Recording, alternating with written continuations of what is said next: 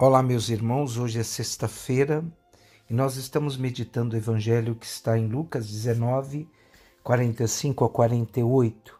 O evangelho de hoje fala de Jesus expulsando os vendilhões do templo.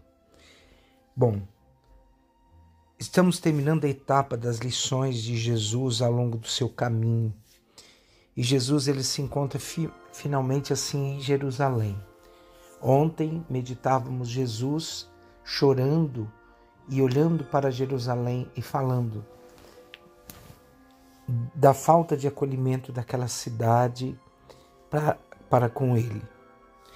Na passagem do Evangelho de hoje, Lucas está apresentando para nós Jesus expulsando os vendedores do templo. É um gesto de profecia de Jesus. E Jesus atua como os profetas clássicos dos primeiros séculos. A ação simbólica de Jesus no texto de hoje é expulsar os vendedores do templo.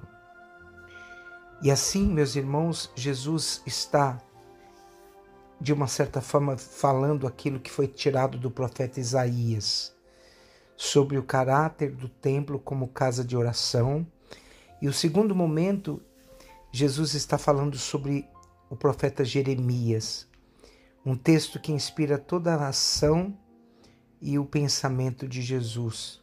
Jeremias dizia que o templo se transforma em uma cova de bandidos, porque nele encontra os assassinos e os idólatras que matam e oprimem e exploram os mais pobres.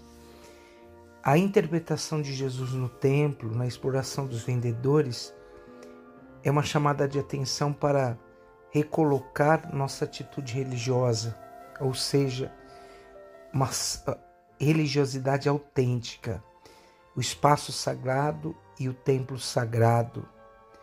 O momento de oração e de celebração devem adquirir o verdadeiro sentido. Quando nós vamos ao templo, é o lugar onde a comunidade se reúne e é o lugar onde devemos viver a nossa experiência perfeita com o Senhor. Minha vida deve ser também como Jesus uma casa de oração. Na nossa vida cotidiana, nós devemos temos que ter e respeitar nosso tempo e o lugar sagrado. E diante da intervenção de Jesus na expulsão dos vendedores do templo, os sumos sacerdotes e os mestres da lei e os notáveis do povo procuravam um modo de matar Jesus. Enquanto que o povo, na sua simplicidade, não encontrou nenhuma dificuldade para aceitar o que o, o que o evangelista Lucas nos relata no Evangelho. O povo todo ficava fascinado com as palavras que brotavam da boca de Jesus. Então, nossa, o valor da nossa religiosidade e do nosso verdadeiro encontro com Deus é que dão sentido à nossa existência. Nem sempre estamos prontos ou preparados diante da interpretação de Deus da nossa vida. Hoje, ouvindo essa ação de Jesus como templo de um lugar de oração, nós também devemos preparar-nos e expulsar de nós aquilo que não é da vontade de Deus. Deus ele intervém na nossa vida com o intuito de recolocar nossa vida no eixo verdadeiro. Mas quantas vezes nós nós eliminamos ou procuramos algum meio para eliminar o plano de Deus na nossa vida pessoal? Jamais podemos viver uma religião ou uma prática cultural se não formos totalmente dóceis à palavra de Deus. O culto verdadeiro e autêntico tem uma consequências profundas na nossa vida. Nos elevam para Deus e nos fazem viver relações mais profundas com os nossos irmãos.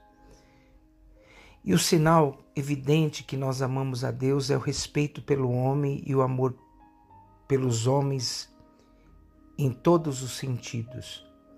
Então a entrada de Deus na nossa vida deve nos fazer e proporcionar em nós esse sentimento de transformar o que há de errado em nós, expulsarmos aquilo que não é da vontade de Deus em cada um de nós.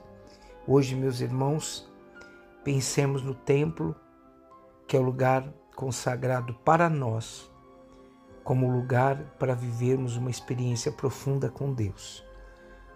Existe o templo físico e nós devemos ser o templo do Espírito Santo. Abençoe-vos o Deus Todo-Poderoso, o Pai, o Filho e o Espírito Santo. Amém.